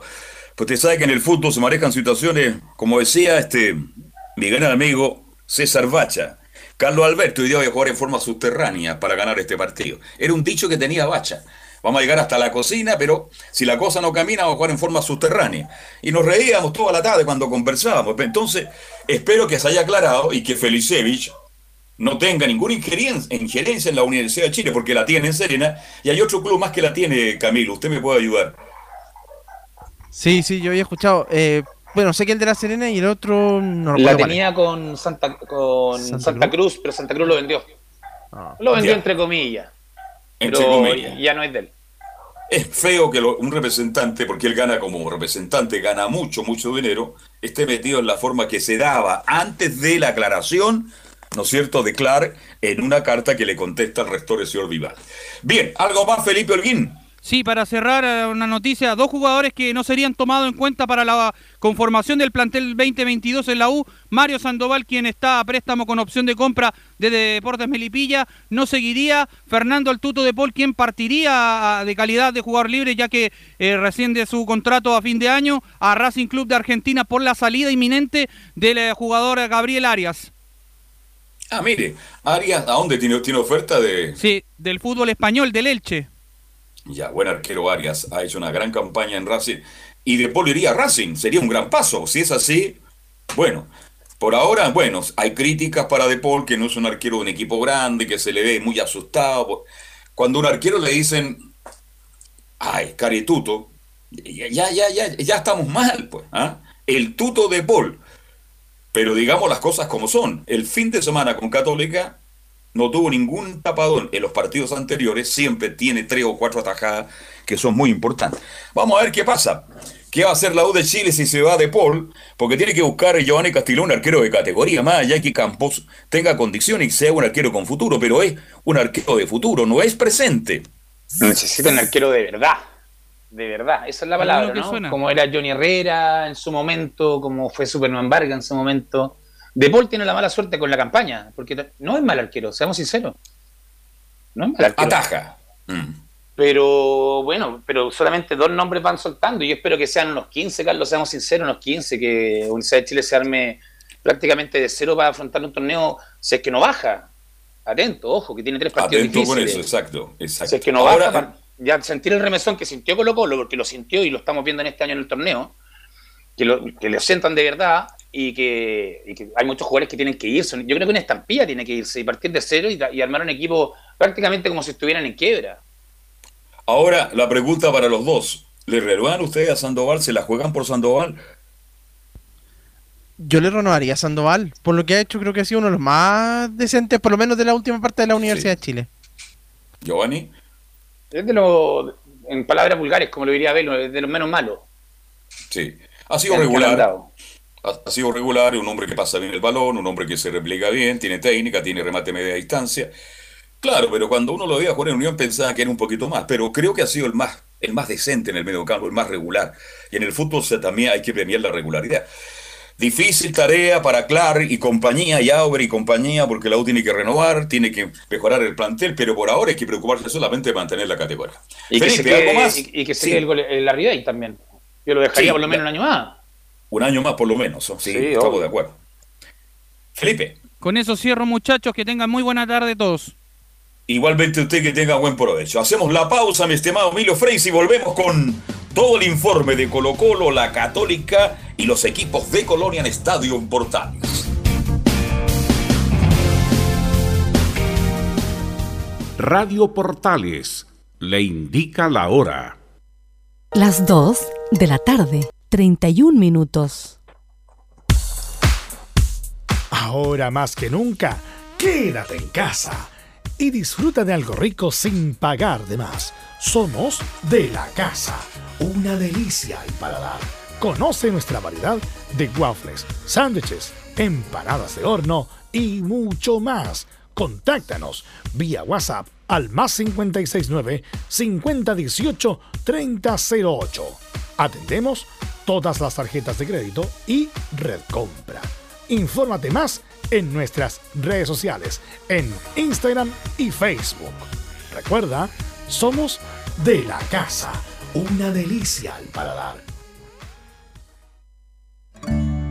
Durante esta emergencia sanitaria, realicemos actividades junto a nuestros niños, niñas y adolescentes. Intentemos solucionar los problemas con diálogo y conversando sobre las emociones que surgen estos días. Que ellos confíen en sus padres o adultos cuidadores puede evitar el consumo de alcohol y otras drogas. Si necesitas ayuda, ingresa a senda.gov.cl o llama al 1412. Senda, Ministerio del Interior, Gobierno de Chile.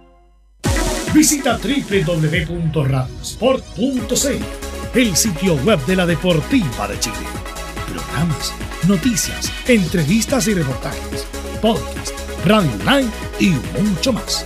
Todo lo que pasa en todos los deportes lo encuentras en www.radiosport.cl. La Deportiva de Chile en Internet.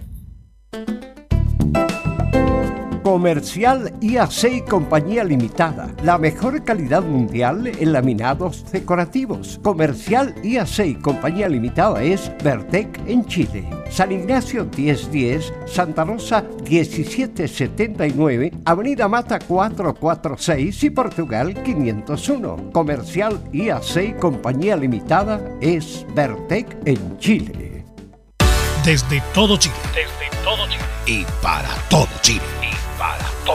Portales Digital está en todas partes. www.radioportales.cl Un acercamiento electrónico a todo lo que pasa en el fútbol. Escuchas Estadio en Portales en su edición central. La primera de Chile, uniendo al país de norte a sur. Perfecto, gracias Emilio Freisa. Faltan 25 minutos para las 3 de la tarde. Estamos haciendo Estadio en Portal. Usted, Camino Marcelo, está en el estudio, estudio Algodia Corral, ¿no? No, desde el otro estudio, Carlos. Él está, está en el estudio. A ver, le vamos a colocar un nombre al tiro a ese estudio. Marcelo Gatti, ¿ya? ¿Mm? Ya. ya Perfecto. Bien, bien. Vamos entonces con el informe de Católica. Belén Hernández nos cuenta todas las novedades de Universidad Católica. Belén, hola, ¿qué tal? Buenas tardes. Muy buenas tardes, don Carlos Alberto, y a todos los que nos escuchan hasta ahora. Eh, bueno, la Universidad Católica hoy día retomó los entrenamientos eh, ya después del, del, partido que tuvo ante la Universidad de Chile. Eh, y eh, hoy día en conferencia habló Fernando Sampedri, el goleador cruzado, que está teniendo bueno, una buena actualidad en el, en el equipo de Cristian Paulucci. Eh, recordemos que, bueno, con Gustavo Poyet, en el último partido que, marcó Fernando Sampedri fue precisamente eh, ante Deportes La Serena, el próximo rival que van a tener este sábado a las 3 y media de la tarde en el Estadio La Portada, donde la Universidad Católica venció por 4 a 3 eh, a, los papayeros en la fecha 15. Y en la fecha 20, eh, Cristian Paulucci tomó el, el, el, equipo y desde esta fecha que, que, que, el Toro San Pedri ha marcado en prácticamente todos los duelos, ha marcado 13 goles. Y solamente no anotó en el partido ante Colo Colo, que fue en la fecha 28, y obviamente ante Cobresal porque estaba, estaba suspendido San Pedri. Y respecto a esto, en la, en la 0-1, eh, Fernando Sampedri menciona, el cambio ha sido en general para que yo pueda marcar goles. El cambio fue general, el cambio para que yo pueda marcar goles, eh, eh, te puedo decir que viene de la parte técnica y después de mis compañeros. hemos retomado lo que veníamos haciendo el año pasado, entonces ese era nuestro juego, era eso es lo que, que para lo que el equipo está preparado y, y bueno, retomamos, eh, lo, como te dije antes, el juego y la dinámica del año pasado, así que eso me permite tener situaciones de gol, eh, gracias a, como te dije antes, al cuerpo técnico y a mis compañeros. También eh, hoy día, en, bueno, hoy día y el, el domingo estuvo Beto Acosta, el goleador histórico de, de la Universidad Católica. Estuvo presente en San Carlos de Apoquindo y hoy día también estuvo en, en los entrenamientos de, de los cruzados. Ahí uh, se pudo ver una, algunas fotografías que se tomaron los, los jugadores. Eh, bueno, Fernando Sampedri, Diego Valencia, el Chapa Fuensalida también, entre algunos otros. Y eh, res- respecto a esto, eh, bueno, eh, eh, post eh, clásico universitario, el Beto Acosta también tuvo palabras para, para Fernando Sampedri, donde mencionó que es el momento de disfrutar al toro Sampedri. ¿Y les parece si le pasamos a escuchar o quieren agregar algo? Escuchemos primero y después comentamos. Después nos da la bajada usted, como dice Laurencio Valderrama, para comentarlo con Giovanni Castiglioni y Camino Marcelo. Perfecto. Entonces Fernando Sampedri en la 02 menciona, ojalá seguir marcando goles y quedar en la historia como lo hizo él. Sí, bueno, que, que lo diga eh, una persona como el Beto, sentirse, sentirse elogiado por él eh, es muy confortante, eh, me pone muy contento, es un- una gran persona, fue acá un gran goleador, la, gente del club lo, lo aprecia mucho, es un, ídolo de la casa, así que feliz. ojalá que, que tenga la posibilidad de seguir marcando goles y, y de tratar de de quedar un poco en la historia como lo hizo él. Sí, quedar en la historia como lo hizo el Beto no, no es fácil. ¿ah? Eh, ¿Quién lo invitó? ¿El club invitó a, al Beto Acosta, Camilo? Me parece que, claro, tiene que haberse- haber sido el club y ahí Converse aprovechó justamente venir a este compromiso y, y ahora, bueno, también de juntarse ahí porque hay varios ex jugadores eh, eh, que compartieron con él en Católica trabajando en las divisiones menores. Está Mario Lepe, está Parrayés, varios con los que compartió, así que aprovecha ahí, pero qué tremendo goleador, Carlos, lo recordábamos el otro día en la transmisión con Velus. Eh, recuerdo que en un campeonato metió hasta como treinta y tantos goles el Beto Acosta acá. Sí. No, y jugaba bien con los pies, se enganchaba bien, venía de atrás, era guapo una de máquina. espalda. Una máquina, este, con todo respeto, con lo buen jugador que es San Pedro y el canalla, como le dicen. No, no le llega ni al talón. No le llega ni al talón al Beto Acosta. Oye, el que no viene nunca Católica es Gorosito, ¿ah? Bueno, chiste irónico ese, pues, ¿ah? Le va a costar a Gorosito, ¿ah? O a lo mejor vino a promover a Gorosito al Beto Acosta, pero no creo, porque Pauliche lo está haciendo, pero muy, muy, muy bien. Y que haya estado el Beto Acosta me parece muy lindo, un hombre que quedó en el recuerdo permanente de Universidad Católica. Y lo otro que me agradó mucho el domingo, Camilo y Giovanni, es el homenaje que se le rindió a Marco Antonio Cornés cuando se le entregó una camiseta. Creo que es bonito lo que hizo Católica el domingo ante Universidad de Chile. Sí, era el Sí. momento. Camilo, dale. Sí, era el momento justo en un clásico. Además que lo había estado pasando mal justamente en este último tiempo, así que bien, bien, bien la instancia que se eligió. Exactamente. Bien, volvemos con Belén Hernández. Sí, para agregar, eh, eh, Beto Acosta fue invitado por, por el Club Cruzado. Eh, de hecho, le regalaron una camiseta y se tomaron algunas fotografías con, con el presidente Juan Tagle. Y eh, respecto, bueno, también hay buenas noticias eh, con el tema de la remodelación del, del Estadio San Carlos de Apoquindo. ¿Qué pasa con el estadio de la Católica? Que es un tema que tiene muy inquieto a algunos hinchas de la Católica. Sí, ayer hubo noticias en el proyecto de modernización al Estadio San Carlos de Apoquindo, porque la Comisión de Evaluación Ambiental de la región metropolitana confirmó por unanimidad que la iniciativa cumplía con todas las exigencias ambientales. Así que por ese lado, eh, vamos a pasar a escuchar de inmediato en la 03 al, al gerente general de, de Cruzados, a Juan Pablo Pareja, que mencionó queremos estar disponibles para los Juegos Panamericanos 2023. Nuestro objetivo sigue siendo terminar las obras de modernización a tiempo para estar disponibles para los Juegos Panamericanos de Santiago 2023, así que de todas formas tenemos que acelerar el paso en estos meses para poder cumplir con esa meta.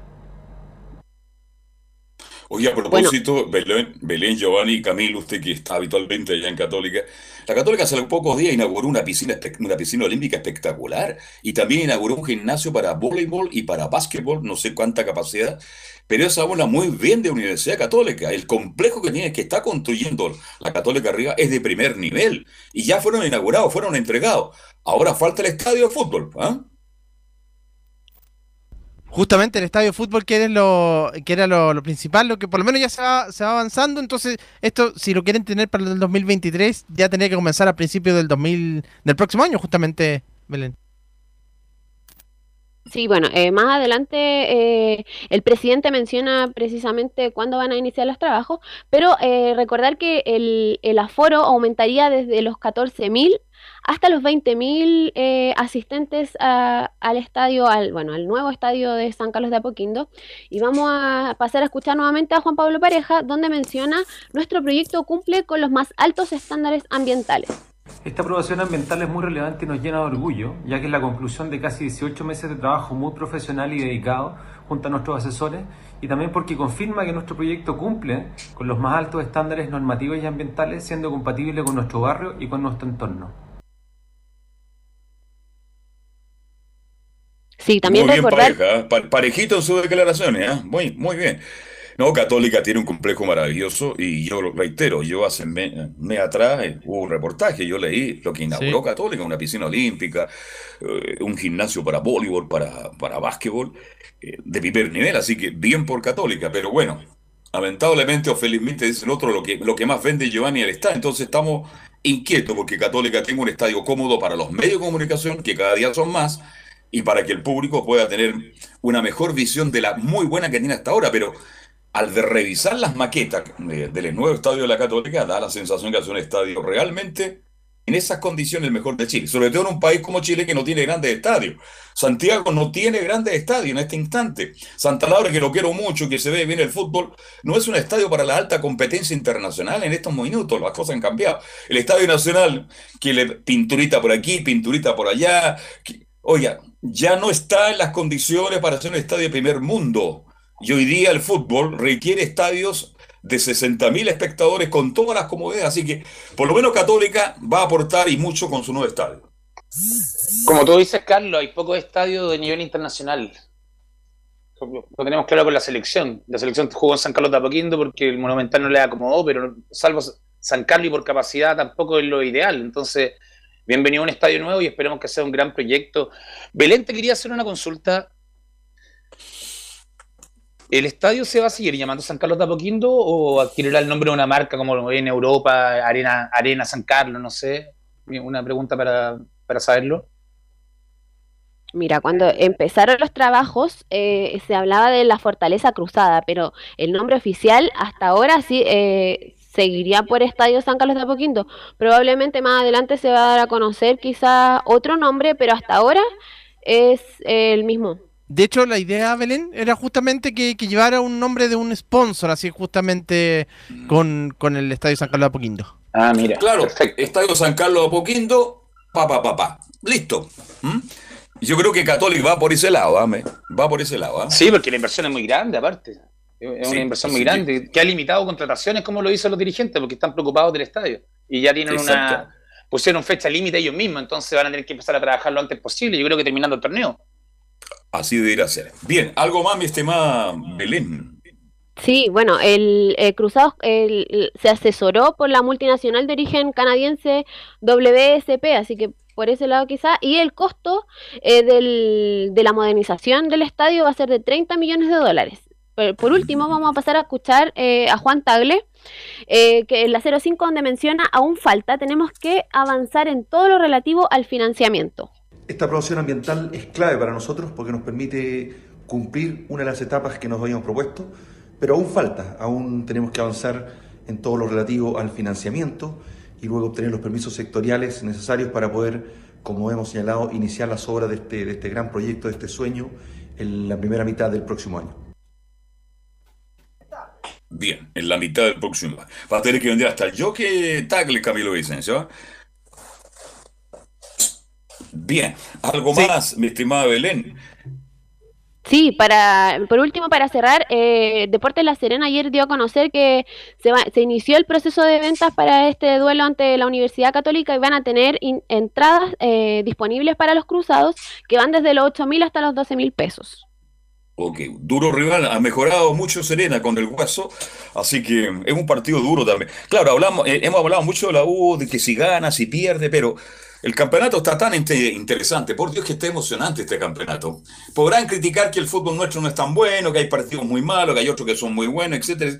Pero la emoción que tiene en la parte alta y en la parte baja, realmente está muy, muy entretenido. Belén, que tengas una muy buena tarde. Muy buenas tardes y mañana vamos a estar ya de lleno con el próximo rival que es Deportes La Serena. Que tengan buenas tardes. Gracias, Belén. Buenas tardes. De inmediato entonces nos vamos con Nicolás Gatico al informe de Colo Colo.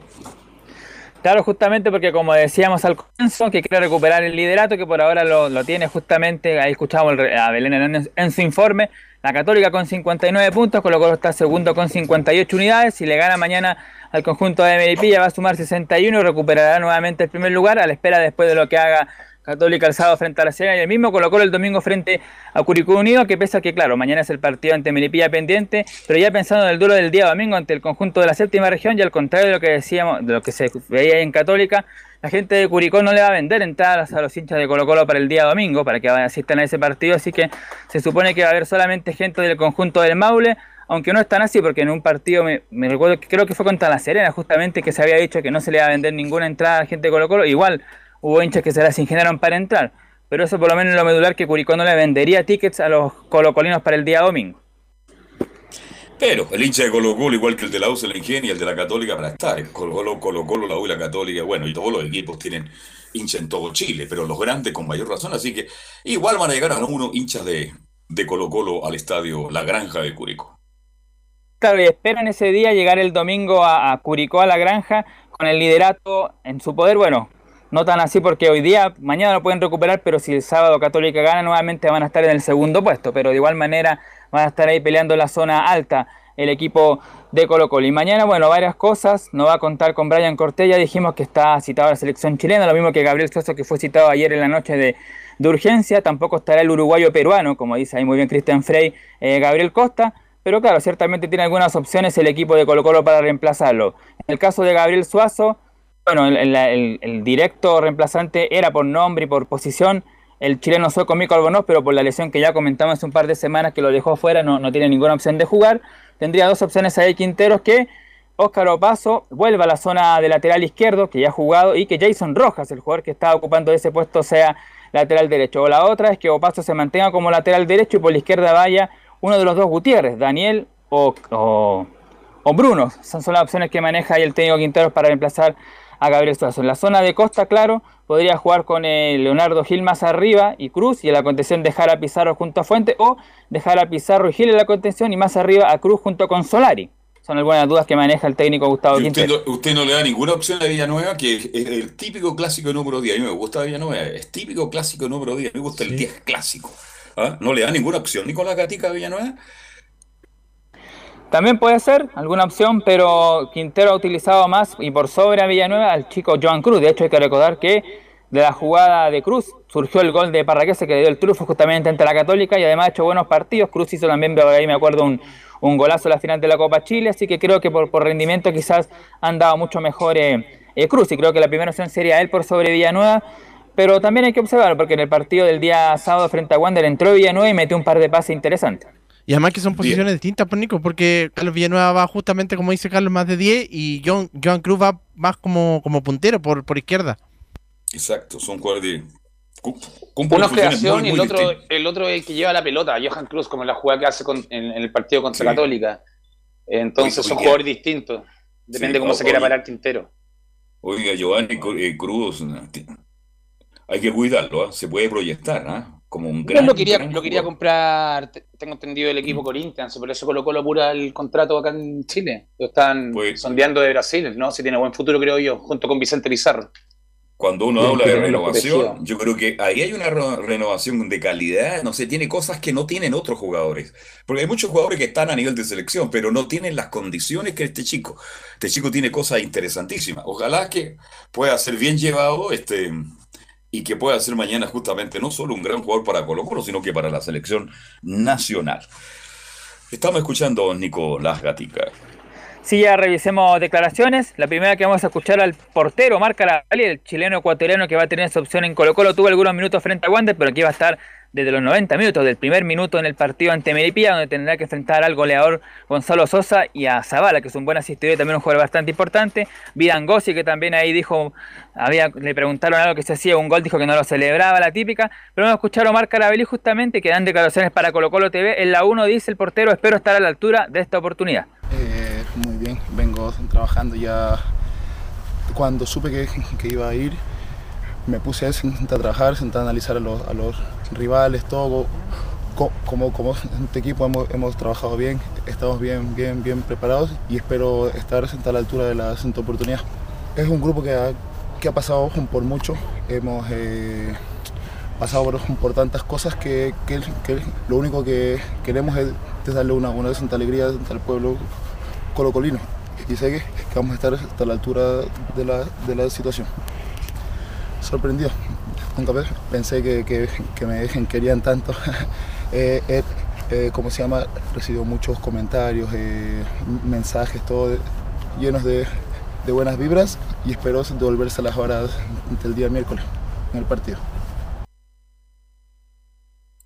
Claro, obviamente le costaba hablar primero por, me imagino, por el lenguaje y también por, por lo sorprendido que se encontraba, que tenga esta oportunidad sí. de ser titular eh, el portero ecuatoriano chileno. Pues va a defender el arco de Colo Colo, va a debutar del primer minuto. Ojalá que le vaya bien, ¿eh? es un chico muy sencillo, muy amable, muy cordial y clarito en sus declaraciones. Pero bueno, ay, ay, ay, jugar en el arco de Colo Colo no es fácil, no es fácil. Bueno, así debutan los grandes arqueros, Carlos.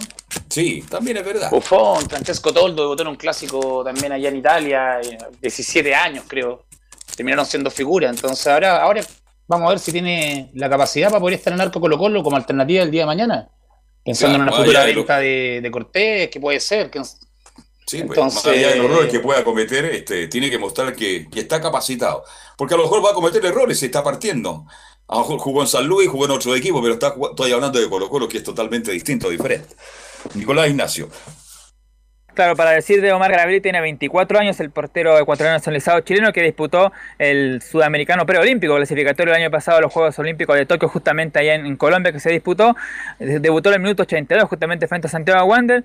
Y obviamente tiene la venia de uno que sabe, porque fue campeón de América, el portero y actual gerente deportivo del club eh, del Loro, José Daniel Morón, que dijo obviamente lo siguiente con Omar me ha hablado, él es un chico que tiene unas condiciones enormes, por eso está en el plantel y trabaja con Brian y Julio, que son los arqueros, además dice, no tengo dudas que lo van a hacer muy bien porque están muy bien preparados, dice además, tenemos tres y cuatro incluso grandes arqueros que trabajan hoy en el primer equipo y ellos hoy tienen una gran responsabilidad que van a tener que defender el arco de Colo Colo. Así que por lo menos ahí uno que sabe de, portería como Daniel Morón ahí lo recomienda justamente y da todo el ánimo y las recomendaciones para que eh, Omar Carabilo mañana cumpla un buen compromiso. La última que vamos a escuchar, porque ya no da el tiempo, en la antesala del partido de mañana que habló Emiliano Amor. Mañana, por supuesto, tendremos más declaraciones del central colocolino, también junto a otra de Quintero que habla sobre el partido también. Pero vamos a escuchar una que, habla justamente el, el, defensor Emiliano Amor de Colo Colo. Aquí la tenemos, claro. En la número uno, justamente que habla sobre el rival, dice, en la uno estamos tomando los recaudos con Melipilla y su delantero. Eh, sí, obviamente estamos tomando los recaudos eh, que tenemos que tomar con Melipilla. Sabemos que es un equipo que, que, tiene extremos muy buenos, el delantero también, que está haciendo muchos goles, pero confiamos plenamente en el trabajo que hacemos día a día, semana a semana, y como siempre dije, eh, la defensa nuestra no solamente somos los cuatro de atrás, sino todo el equipo presionando alto, siempre jugando a mitad de cancha para arriba y siendo protagonistas. Entonces, obviamente tomamos los recaudos que, que debemos, pero confiamos plenamente en el trabajo que hacemos nosotros. Claro, porque decir que Gonzalo Sosa es uno de los goleadores junto a Fernando Sampedri y la Ribey y también Zabal uno de los buenos asistores del campeonato, así que ahí dice Mira Amor que están tomando las precauciones para justamente controlar a este jugador y de ahí en adelante, claro, con lo de mitad de cancha para arriba creo que tiene más posibilidades de, marcar que Melivía, pero por supuesto que es peligroso el equipo metropolitano. Así que eso para Colo Colo, como dijimos, mañana tendremos más declaraciones de amor y también de Gustavo Quinteros en la previa. Perfecto, muchas gracias Nicolás y señor Gatica López. ¿Cómo? Anda todo bien en San Isidro, ¿no? Me imagino que fila y fila va a entrar a comprar, ¿no? Sí, no, todo tranquilo, todo bien en estos momentos. Qué, qué bueno. Cuando tenga oferta me avisa. Muchas gracias, Nicolás Gatica. Buenas tardes. Y ahora sí volvemos bien. con Laurencio. Chao, chao. Y ahora volvemos con Laurencio Valderrama para que nos cuente qué pasa con las colonias, con Palestino, con Audax. ¿Qué pasa con el Vita? ¿Qué pasa con el Lauta? Le preguntamos a Laurencio Valderrama.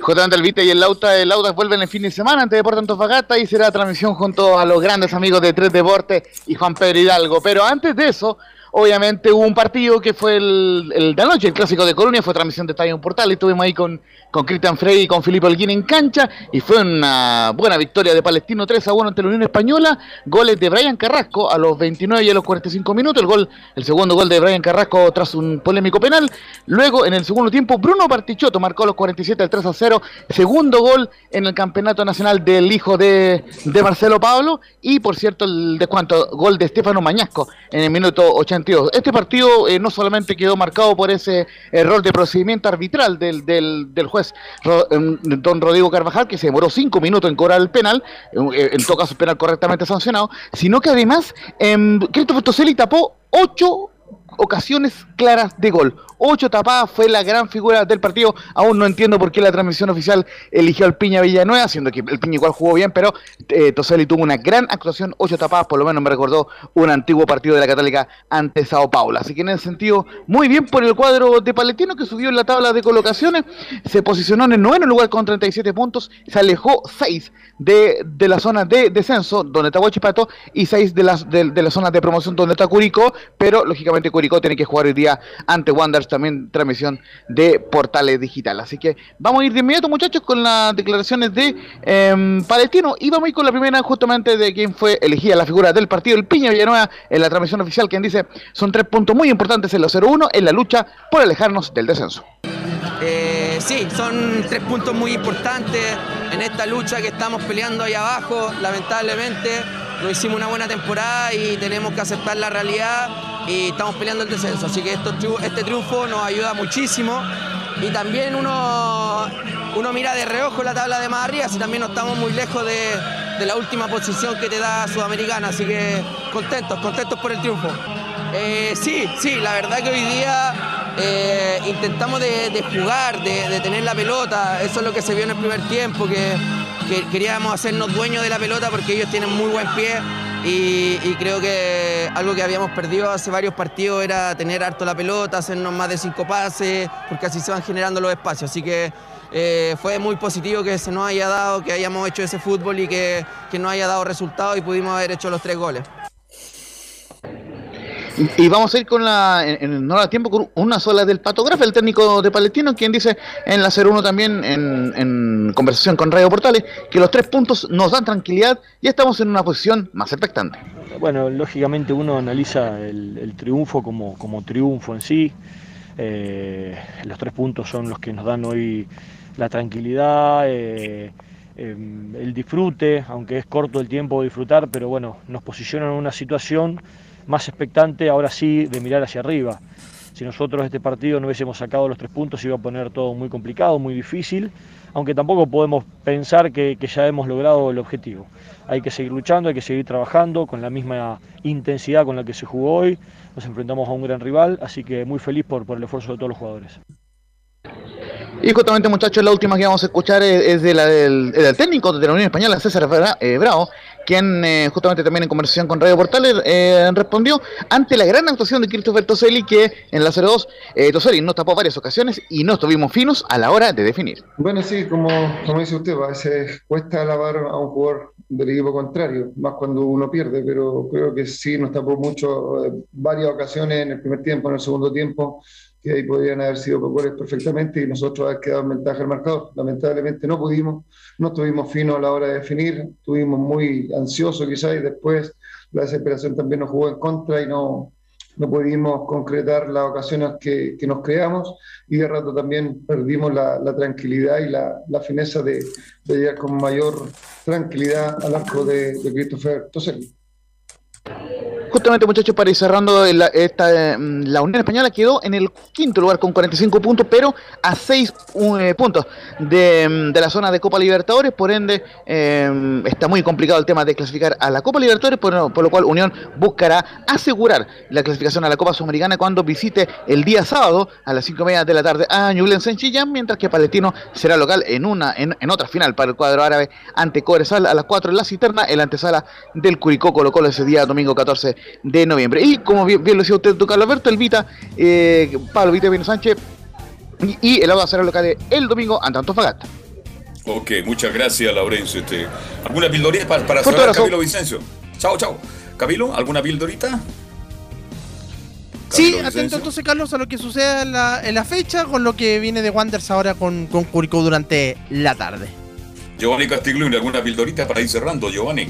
Que usted, usted nombró el torneo en, amb- en, ambas, en ambos extremos. También en la zona de medio, zona de clasificación Sí. de Copa Sudamericana, también está muy apretado. Así que creo que hace tiempo no teníamos un torneo así. Esperemos que termine de la mejor manera. Y estamos escuchándonos a través de, de- de la radio mañana. Un abrazo, Giovanni, ¿ah? muy gentil abrazo, como Carlos. siempre.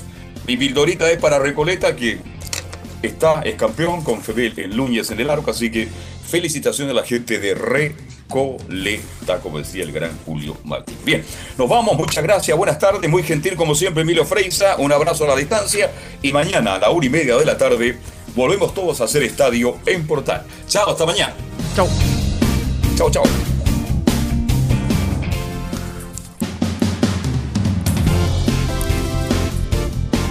Fueron 90 minutos con toda la información deportiva. Vivimos el deporte con la pasión de los que saben.